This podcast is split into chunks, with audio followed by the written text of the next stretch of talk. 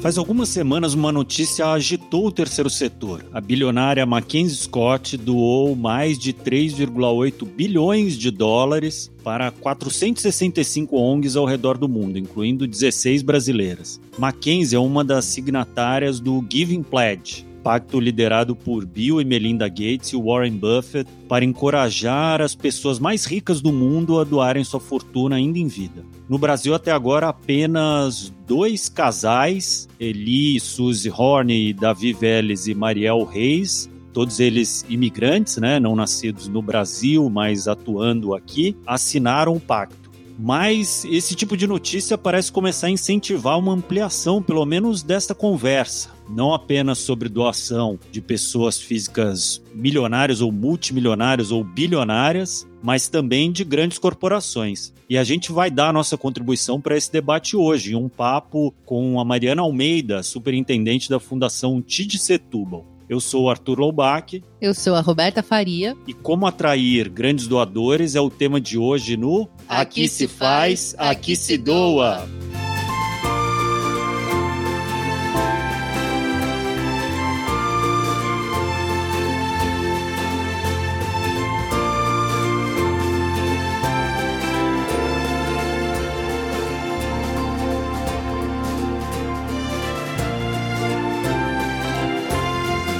Está começando mais um episódio do Aqui se faz, aqui se doa, o seu podcast semanal sobre cultura de doação produzido pelo Instituto MOL, com o apoio do movimento Bem Maior, da Morro do Conselho Participações e da Ambev, além da divulgação do Infomoney. Roberta, a gente sabe que a desigualdade social e de renda é um problema no mundo inteiro, mas no Brasil esse problema é especialmente terrível, né? O abismo entre os ricos e pobres é ainda maior e não sou eu que estou dizendo isso, os dados comprovam de que ele é gigantesco. Né? Dados de um estudo lançado mundialmente no final de 2021 pelo World Inequality Lab, ou Laboratório Mundial de Desigualdades, aponta o Brasil como um dos países mais desiguais do mundo e diz que a discrepância de renda no país abre aspas, é marcada por níveis extremos há muito tempo, fecha aspas. Para você ter uma ideia, metade da população brasileira mais pobre ganha 10% do total da renda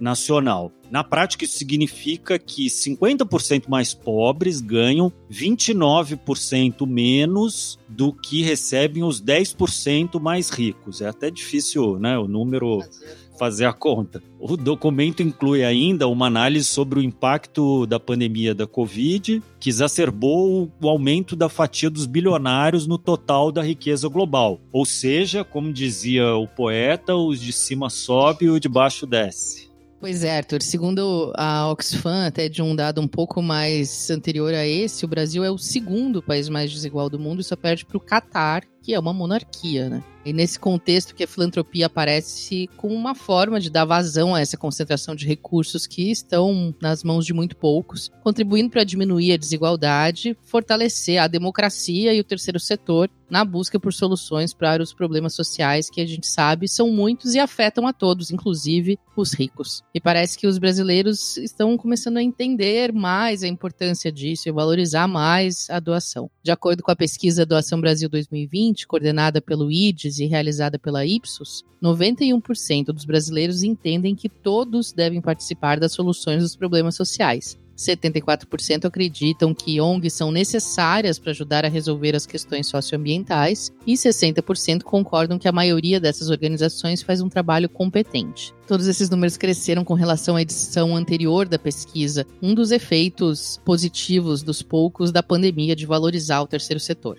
Pô, a gente sabe que se engajar e doar são fundamentais para que essa atuação tão importante continue. Estamos aqui toda semana justamente para ajudar a disseminar a cultura de doação no Brasil. O que sabemos que ainda é muito incipiente e está engatinhando, né? Se a gente olhar né, para outros lugares que têm uma economia parecida, né, um volume de dinheiro parecido com o do Brasil, mas enfim, em geral, um nível de educação bem mais alto. Por isso mesmo que iniciativas como a doação da Mackenzie Scott e do Giving Pledge fazem que o assunto apareça mais na pauta e, consequentemente, desperte a atenção de mais pessoas para isso. Com certeza. Por enquanto, a maioria desses exemplos tem vindo do hemisfério norte, mas por aqui a gente também começa a ver algumas iniciativas. Com a pandemia da Covid, por exemplo, a gente viu muita mobilização de empresas, cidadãos brasileiros, com mais recursos fazendo grandes doações. De acordo com o monitor das doações, os 10 maiores doadores privados brasileiros para ações contra a Covid-19 destinaram mais de 3,2 bilhões de reais. Entre eles estão nove grandes empresas e a família Moreira Salles, que sozinha doou 100 milhões de reais. Parabéns, família Moreira Salles. By the way.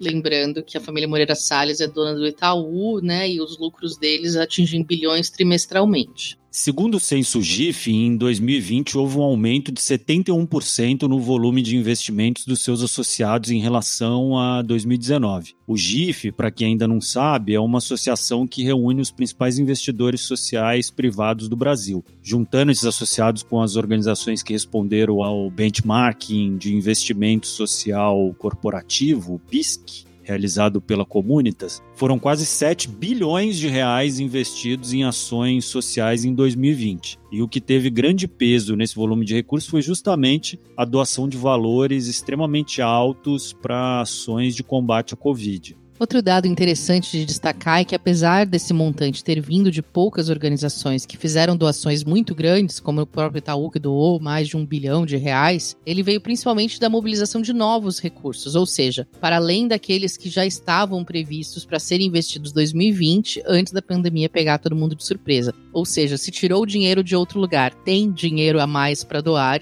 dentro das empresas, fundações e indivíduos com grandes fortunas. E também veio de fontes diferentes nesse caso caso, né? Foi 54% vindo de empresas, famílias ou indivíduos mantenedores. Grandes problemas requerem grandes ajudas, não é? E embora a gente saiba que toda e qualquer participação faz a diferença, incentive todo mundo a doar o que puder, não podemos negar que quando alguém mais abastado ou uma grande empresa se dispõe a apoiar uma causa, a resposta chega mais rápido e com mais impacto. Afinal, quando se fala em doação, se fala em cifras, né? E realmente gente quer a participação de todos, é importante que todos participem até para ter uma mudança cultural, mas o valor faz a diferença, né, nesse caso. É verdade, Arthur. E acho que agora é uma boa hora para chamar a Rafa Carvalho, que hoje vai trazer para a gente um conceito que tem tudo a ver com a participação do setor privado na solução de problemas sociais. Diga lá, Rafa.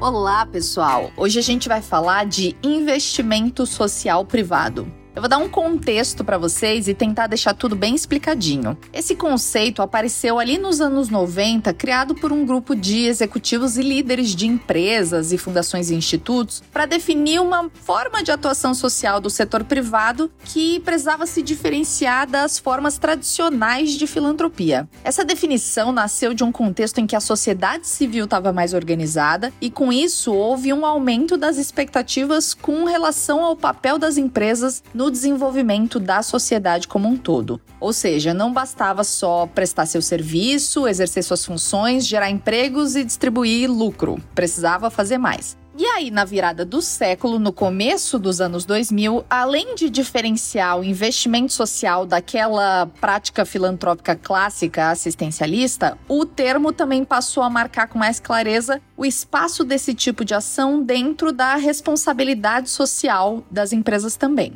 Para ficar mais claro, vamos fazer um exercício. Pensa num guarda-chuva. Agora pensa que cada dobrinha desse guarda-chuva é um público com o qual uma empresa se relaciona. Então a gente tem funcionários, acionistas, fornecedores, consumidores, governos e a comunidade. O investimento social privado está justamente na parte do guarda-chuva que diz respeito à comunidade, ou seja, né, da porta para fora ali da empresa. Hoje, a definição usada pelo GIF, que é o grupo de institutos, fundações e empresas e que é referência no tema, é essa aqui, gente. Abre aspas. Investimento social privado é o repasse voluntário de recursos privados de forma planejada, monitorada e sistemática para projetos sociais, ambientais, culturais e científicos de interesse público. É bem específico e um tanto complexo, né? Mas eu acho que é uma definição que engloba bem tudo que esse conceito conceito significa. Nesse universo do investimento social privado estão incluídas empresas, fundações, institutos de origem empresarial ou até criados por famílias, comunidades e pessoas físicas. Essas organizações podem desenvolver projetos próprios ou apoiar projetos de terceiros também. E até mesmo fazer as duas coisas. Faz sentido? Bom, eu sou a Rafaela Carvalho e toda semana eu te ajudo a desvendar um termo que é bem importante para a cultura de doação.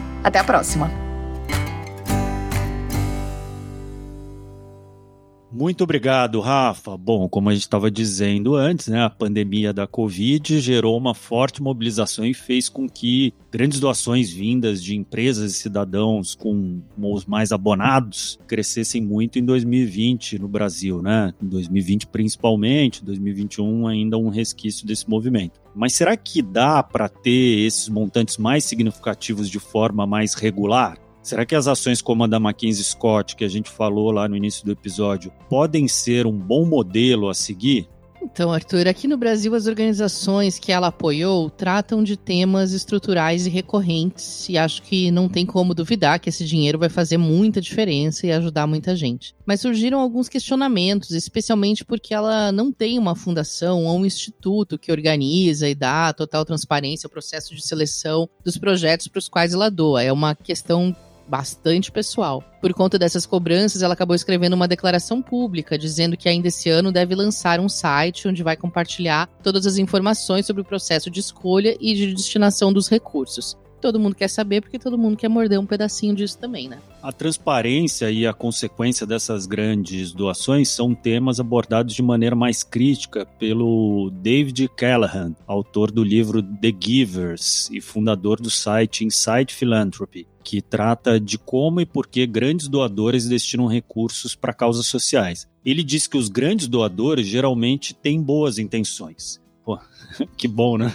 E que é importante para eles ter liberdade para destinar seu dinheiro às causas que mais lhes interessam. Mas isso pode gerar uma influência desproporcional na vida pública. É, ele fala de uma maneira muito interessante que a filantropia tem se tornado um quinto poder nos Estados Unidos, né? Enfim, a gente fala que tem os três poderes, tem a mídia, que é o quarto poder, e a filantropia estaria se tornando o quinto, porque por meio de doações, né, grandes fortunas podem acabar influenciando decisões públicas. Por exemplo, a Mackenzie Scott é conhecida pela, pelo viés de políticas progressistas e apoia organizações que trabalham nesse âmbito, né, em questões, por exemplo, como direitos humanos, feminismo, entre vários outros. Ao mesmo tempo, tem também a corda estica do outro lado, com grandes doadores fazendo grandes doações para questões mais conservadoras, por exemplo, como o armamento da população. Então, há questões bem polêmicas para entender sobre como o dinheiro doado influencia decisões políticas. Eu bati um papo bem legal com o David Callahan no ano passado, em que ele desenvolveu mais essa ideia e também fez outras críticas, como o fato de muitos dos doadores do Giving Pledge, por exemplo, terem assinado o documento, mas de fato doado muito pouco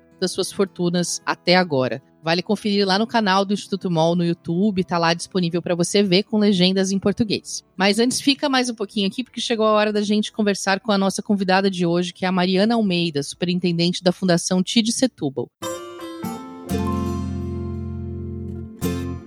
Seja muito bem-vinda, Mariana. Obrigada por ter aceitado o nosso convite. Obrigada a você por me receber aqui.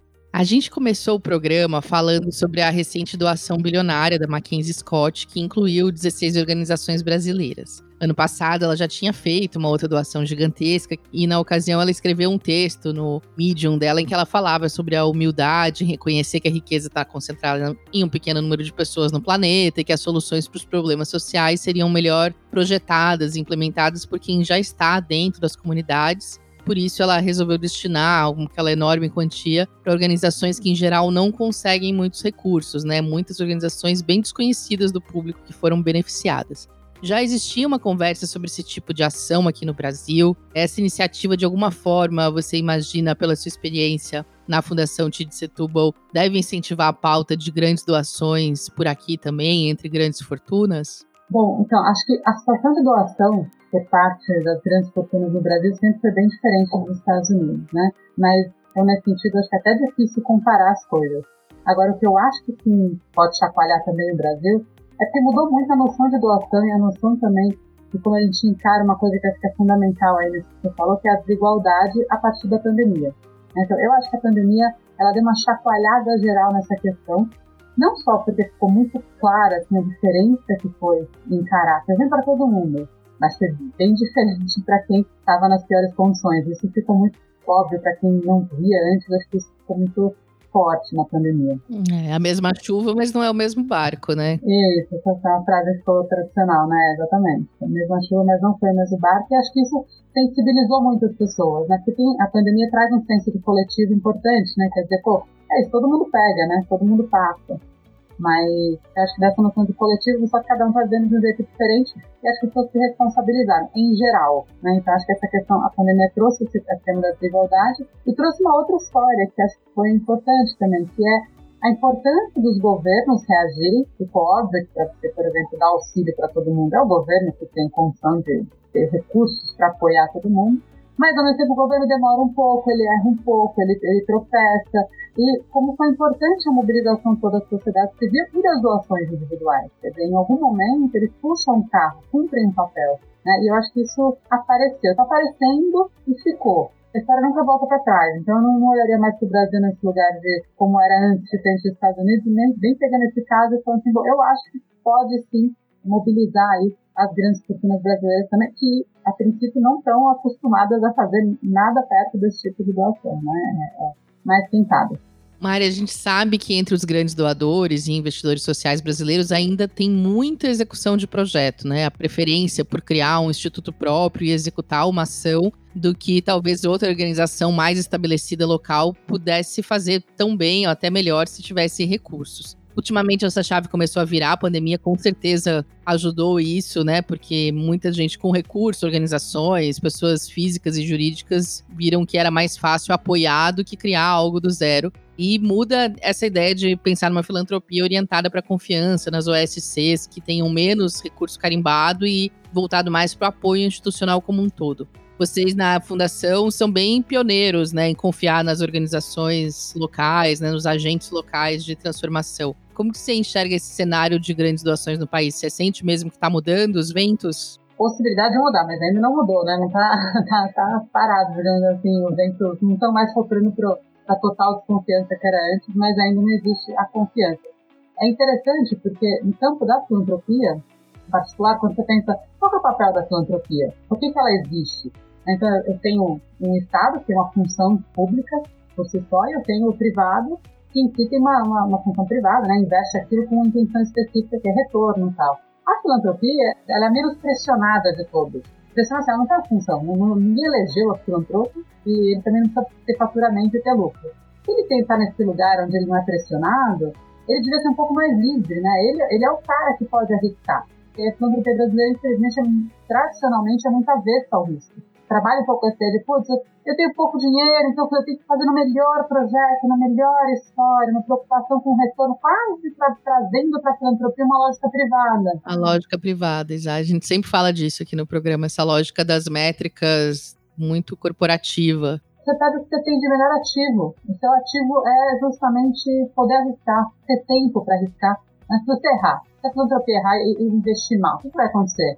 Você não vai perder faturamento, você não vai perder. Né? Você vai aprender, inclusive, com aquilo. Se alguém pode aprender com erro, com menos impacto, é a filantropia.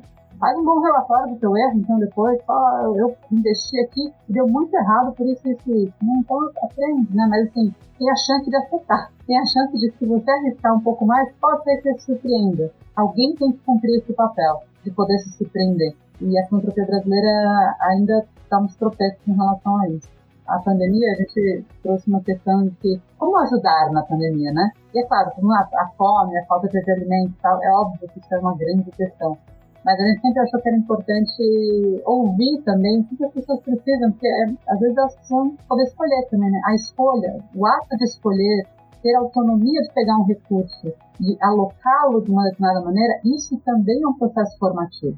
Quando você faz um apoio um pouco mais flexível, você também está dando esse item adicional, que é silencioso, mas é muito importante, que é a confiança e, ao mesmo tempo, a autonomia. A doação da Mackenzie Scott também foi muito comentada por não fazer nenhuma exigência sobre de que maneira o dinheiro deve ser usado, o que abre espaço para que as organizações consigam, por exemplo, cobrir despesas fixas básicas, como estrutura administrativa, equipe, comunicação, espaço, que nem sempre podem ser cobertas quando elas captam recursos de outra forma e o recurso vem, como a gente diz, já carimbado que tem que ir para o projeto, para a ponta quais são os prós e contras de se doar dessa maneira quando você vê menos recurso destinado estritamente para a ponta, como os investidores sociais costumam gostar de ver e dizer que querem que o seu recurso seja aplicado? Bom, eu sou uma entusiasta do modelo que flexibiliza a doação nesse sentido, né, de, que, que dá autonomia para o agente que está disposto a agir socialmente para definir essa organização desse recurso, que vezes mais prós, né. Talvez uma questão contra se você não acompanhar a posteriori também para saber para onde foi o recurso, você pode deixar de aprender coisas importantes. Né? Não para criar uma nova camisa de força, mas para entender mesmo o que está acontecendo. Então, dar flexibilidade ao recurso não significa não ter informação sobre como ele usou. Isso é uma coisa diferente. Assim, as pessoas acham que ah, é livre total. Assim, é livre para que se escolha, mas você pode acompanhar né? Você pode e deve acompanhar para aprender e para ensinar para outros, de repente, né? Para poder passar como experiência, não necessariamente como obrigação, mas como experiência. Então, isso é uma primeira questão. A outra, o que é o recurso na ponta, né? Assim, a gente vê, tem inúmeros estudos de como boa parte das políticas bem-sucedidas tem a ver com a pessoa que faz a conexão com o beneficiário final o trabalho das pessoas é importante. A conversa, a assessoria, o que essa OSC faz aí no meio, né? o trabalho da pessoa não é custo. Quando a gente olha aí o custo de RH, parece aquela coisa que é essa coisa chata que eu tenho que estar tá no meio do caminho, é uma burocracia RH. São pessoas. O gasto da operação significa a valorização de um determinado funcionário, de uma pessoa que está disposta a fazer um trabalho social de bem público tem uma coisa toda sobre o olhar do custo de pessoas que sempre me incomoda quando observa até esse, esse parece que é um pedaço ruim que tem que jogar fora que não vai para a ponta, né? A ponta são pessoas também, né? Estamos falando de remunerar bem, de conseguir criar gente com condições materiais de executar bem seu trabalho, né? E eu acho que isso tem que ser valorizado, não é uma... Certamente não são super enriquecimentos que estão acontecendo nas equipes das OPs, não é aí que está acumulando demais recursos. O serviço chega na ponta, quem leva o serviço para a ponta é um ser humano que precisa estar em condições de fazer isso. E, Mari, agora a pergunta de um milhão ou um bilhão de, de dólares. Quando saiu essa notícia da grande doação, muitas organizações né, ficaram animadas e se perguntando como eu faço para entrar no mapa, na lupa, né, de grandes doadores, de grandes fortunas, o que que esses grandes doadores querem como me aproximo deles, enfim, mas principalmente porque acho que o que eles estão procurando para a gente conseguir contar melhor as histórias daquilo que a gente faz e conseguir atrair investimentos. Foi curioso que muitas organizações que receberam esse recurso da Mackenzie falaram que depois que nunca tiveram nenhum contato, na verdade, foram procurados, assim, né? Do nada, bateram na porta falaram: Oi, queremos dar para vocês na sua experiência na Fundação Tid Setúbal, que é liderada por uma grande filantropa brasileira também, que é a Neca Setúbal, o que, que um grande doador tá de olho quando escolhe um projeto, assim, né?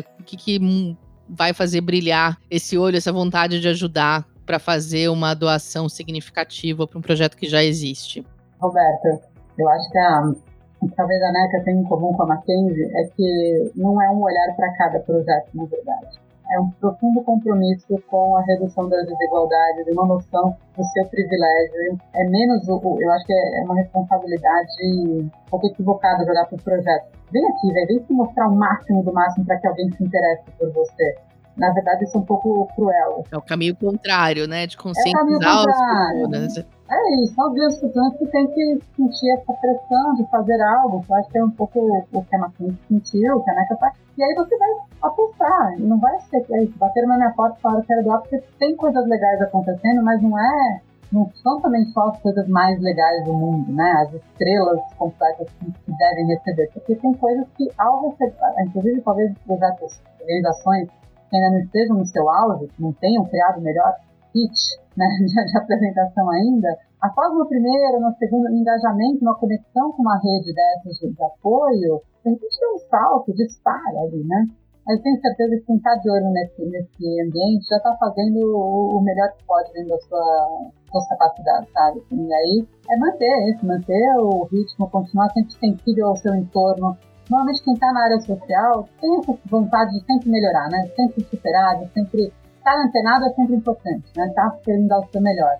Mas tirando isso, é o outro lado, tá? Acho que tem que falar, pô, o que eu posso fazer, na verdade? Não é o que ele pode fazer para mim, mas o que eu posso fazer? Posso confiar mais?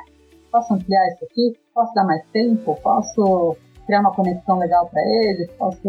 A responsabilidade aí tem que ser um pouco dos dois lados. Eu tendo a achar que o lado dos projetos e tal já, já tá na frente nessa corrida. Muito legal ouvir isso. Esse é sempre um tema, assim, complexo, porque a gente não quer, ao mesmo tempo, a gente sabe que culpabilizar as fortunas, né? A gente afasta em vez de atrair, né, para dentro da, da conversa, assim. Mas, de fato, como cidadãos, aí isso serve para quem é empreendedor social ou trabalha no terceiro setor ou para cada qualquer cidadão brasileiro. De fato, a gente tem que cobrar mais consciência, né, de quem está no topo do capitalismo, né, das elites, para que se mobilizem mais, se responsabilizem mais pela desigualdade. Ela é criada, né, e mantida, ela não é nos dada, né? Quem está no topo contribui para que ela se mantenha e precisa contribuir para que ela se equalize. Acho que você falou uma coisa que é bem importante tirar assim, do jogo, para mim, pelo menos, não tem culpado único aqui, né? Não é um culpado, não, se trata disso. É, é uma questão sistemática, né? Da maneira como a nossa sociedade é construída, assim, né? É isso, a gente chegou no jogo já estava sendo jogado. A questão toda é que nesse que cada um vai fazendo o que soube, tem um problema social muito grande. A gente vai ter que saber para fazer diferente, para mexendo um pouco nesse jogo. Também não é de achar que não estou, eu tenho que mudar o jogo inteiro, também não é isso. Mas o que, que a gente pode fazer dentro do espaço que a gente ocupa cada vez dando sinais de as relações entre as pessoas, de que a distribuição dos recursos, de que a forma de produzir deve ser diferente, para que as gerações futuras, nem um, dois, né, mas para que as gerações futuras possam ter um problema menor em suas mãos. Né? Acho que é isso. Então, será que eu consigo pensar na lógica do que eu trabalho, por que eu trabalho, quanto eu ganho, quando que eu me sinto remunerado, quando que eu me sinto no direito de receber algo, quando que eu me sinto no direito de, de apostar em alguém? Será que eu consigo trabalhar um pouco esse sentimento, trabalhar um pouco esses gatilhos das ações humanas de uma maneira diferente? É responsabilidade, é diferente, né? Eu acho que é isso. As nossas responsabilidades são do tamanho dos nossos privilégios. Mas, enfim, essa é uma longa conversa muito boa de se ter, Mari. Muito obrigada por ter vindo participar do nosso podcast, ter trazido contribuições tão importantes para esse assunto que é sempre tão necessário. É, obrigada. É, então, papo para ter ainda muito tempo, né? E agora vamos para nossa rodada relâmpago? Vamos lá. Eu vou te fazer cinco perguntas e você responde com a primeira coisa que tiver à cabeça, tá? Um, qual foi a sua doação de, em dinheiro mais recente? Foi no ALAS, no nosso, da Fundação, o edital da Fundação que apoia lideranças negras. Qual é a sua causa do coração, Mari?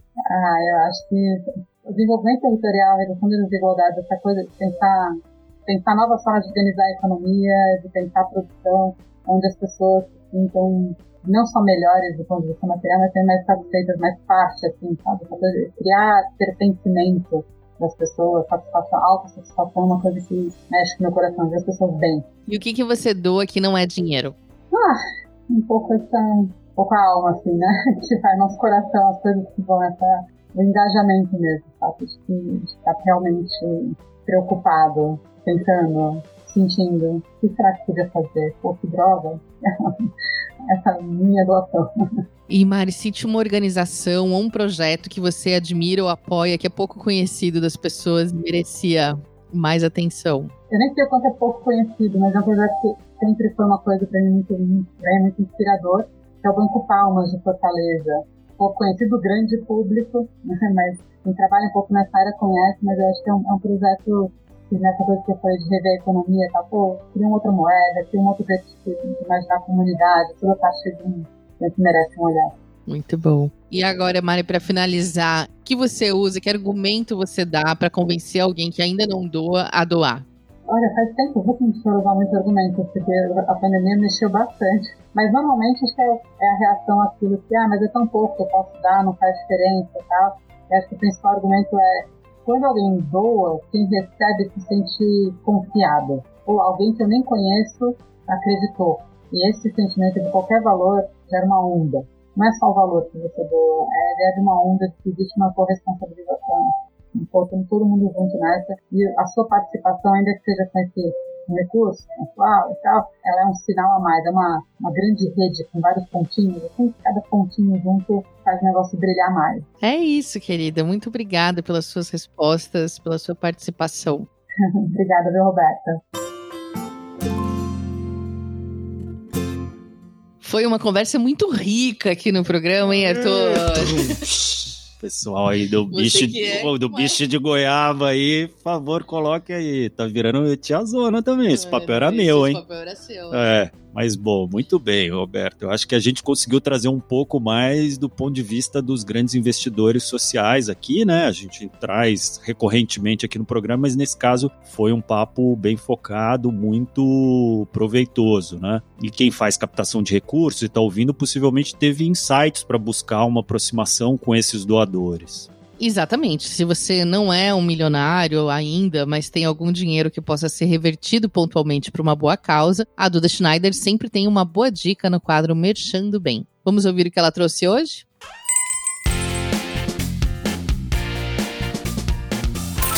Oi, gente, eu sou a Duda Schneider e esse é mais um quadro Merchando Bem. Hoje vou falar para vocês sobre a coleção social da Farm com as mulheres das aldeias Ioanauá, que fica no coração da Amazônia. Essas mulheres, que são as primeiras a se tornarem caciques, pajés e professoras indígenas, inspiraram a marca a produzir coleções exclusivas desde 2017, quando teve início a parceria que apoia, até hoje, a manutenção cultural, social e ambiental de sete aldeias Yanauá. A cada nova coleção, as peças trazem estampas baseadas na criação artística e nos elementos adotados pelas mulheres artesãs que carregam a força e a sabedoria dos povos indígenas. São roupas e acessórios belíssimos e cheios de significado. E o mais importante, claro, até que essa parceria gerou mais de um milhão de reais em renda, impactou 160 artesãos, plantou 7 mil árvores em áreas desmatadas, investiu mais de 200 mil reais em ações locais, instalou internet nas aldeias e apoiou o festival e também a formação de jovens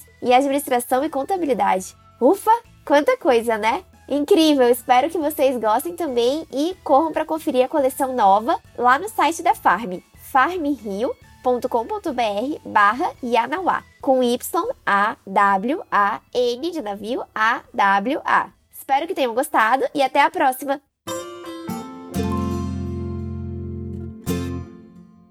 Roberta, o programa de hoje já foi cheio de dados, muita informação, mas antes da gente encerrar, eu queria trazer mais uma referência para a gente refletir, que é um estudo lançado recentemente pelo Lilly School of Philanthropy de Indiana, nos Estados Unidos, que identificou que os doadores têm cada vez mais expectativas sobre como as organizações constroem conexões com eles. Eles concluíram que uma boa comunicação para arrecadar fundos, por exemplo, é aquela que induz uma resposta empática ética ou moral, né? E não a que apela a sentimentos de tristeza ou culpa. Isso vai muito na linha do que a filantropa Lisa Greer fala. A Lisa, que é norte-americana, é autora do livro Philanthropy Revolution e defende que a maneira como as organizações captam recursos é ultrapassada, está ultrapassada, e que o futuro da filantropia está em arrecadar fundos unindo os principais avanços da tecnologia com atributos humanos fundamentais. Segundo ela, os doadores, ela mesma é uma grande doadora, uma grande filantropa, querem ser vistos como indivíduos e não como um caixa eletrônico. E aí é preciso encontrar formas de fazer uso das novas ferramentas tecnológicas disponíveis para criar relacionamentos autênticos e significativos com os potenciais doadores.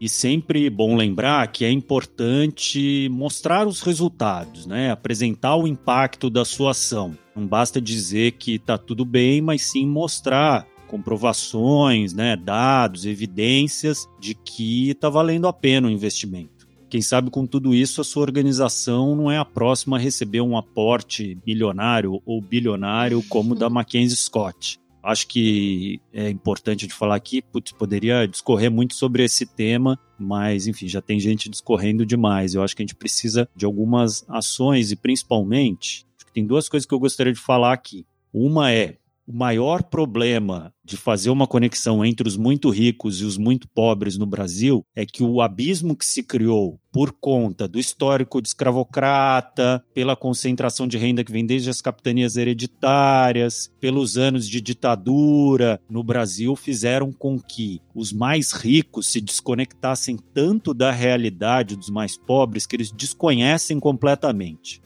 Vou dizer para vocês de uma experiência própria. Eu venho de uma família de origem pobre e eu vivi uma, uma infância de classe média na Zona Sul de São Paulo mesmo eu tendo uma proximidade com alguns problemas sociais, eu tive a oportunidade de conhecer o Brasil profundo na minha época de produção de vídeo né? Que para fazer vídeo você é obrigado a ir até os lugares. E eu realmente me choquei com algumas coisas que eu vi ali e que eu tenho certeza absoluta de dizer que a maior parte das pessoas que está nos ouvindo aqui e meus colegas de trabalho em captação de recursos, no terceiro setor e tal, desconhecem completamente. O Brasil não conhece o Brasil. Então, é muito difícil você fazer a transição de recursos para aplacar um problema que você desconhece completamente. Né? Então, a primeira coisa, eu acho que os muito ricos deveriam ter um interesse pela realidade, ter um esforço para entender um pouco mais quando a gente fala dos problemas sociais, entender o que eles são de fato. E uma outra coisa, eu acho que tem tem que também ter um esforço de diálogo dos dois lados, por mais que pareça chavão falar isso, mas de fato tem uma guerra, né? Assim como tem gente que abusa de uma narrativa que, tipo, os bilionários vão ter vergonha, tem que dar dinheiro porque precisa, tem que ter.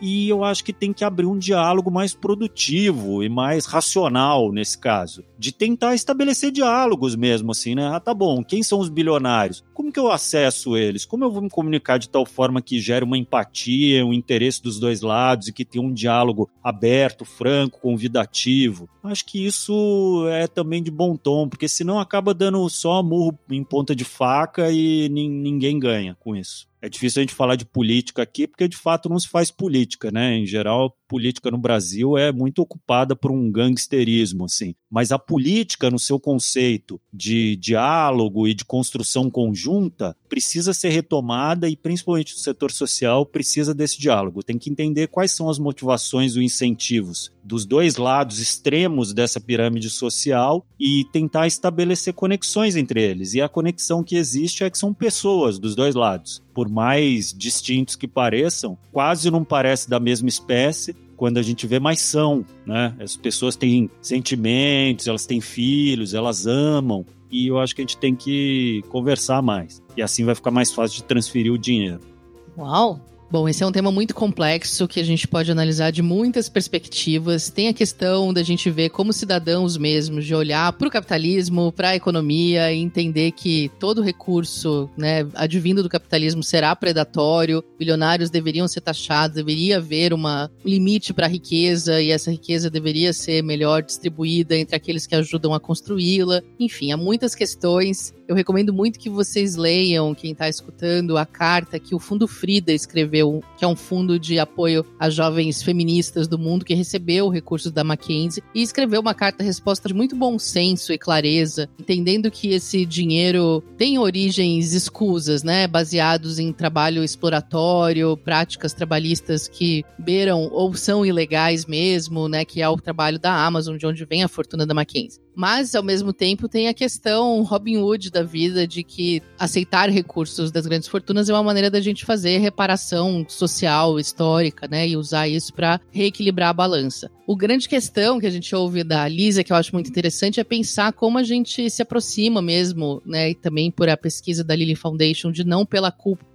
ou pela tristeza, e sim pela proximidade de valores. Com todas as tecnologias possíveis para a gente stalkear a vida dessas pessoas ricas, milionárias, bilionárias, não é difícil buscar na biografia delas coisas que nos aproximam delas e que aproximam elas das nossas causas, né? Então, acho isso uma, uma forma muito interessante da, dos captadores de recurso pensarem como abrir o diálogo. Às vezes, aquele grande doador, que possível grande doador, é alguém que teve um caso de câncer na família e que por isso vai se sentir tocado pela sua causa, ou que é filho de imigrantes que sofreram para construir sua vida e aí vão se interessar por uma causa de direitos humanos, de empregabilidade. É um empreendedor que talvez vá valorizar a educação. Pesquisar a biografia desses futuros possíveis grandes doadores, acho que é a melhor maneira da gente começar a buscar os seis graus de separação e buscar o diálogo sobre o que a gente tem em comum e convencê-los a investir na nossa causa. Bom, discussão vai longe, teremos muitos outros episódios para falar desse tema. Enquanto o, abismo aí entre, né, nessa pirâmide social não diminuir, a gente vai ter que falar muito sobre isso aqui. E por hoje é isso, pessoal, mas o papo, como sempre, continua nas nossas redes sociais. Segue a gente lá no Instagram, arroba Instituto Mol, e no LinkedIn. Semana que vem a gente volta. Esse podcast é uma produção do Instituto MOL, com apoio do Movimento Bem Maior, do Morro do Conselho de Participações da Ambev, além da divulgação do Infomani. Esse episódio teve produção da Mônica Herculano, o roteiro final e direção são da Ana Júlia Rodrigues, da Vanessa Henriques, a arte da Glaucia Ribeiro, todos do Instituto MOL. As colunas são da Rafa Carvalho da Duda Schneider, da editora MOL, e a edição de som é do Bicho de Goiaba Podcasts. Até mais. Até mais.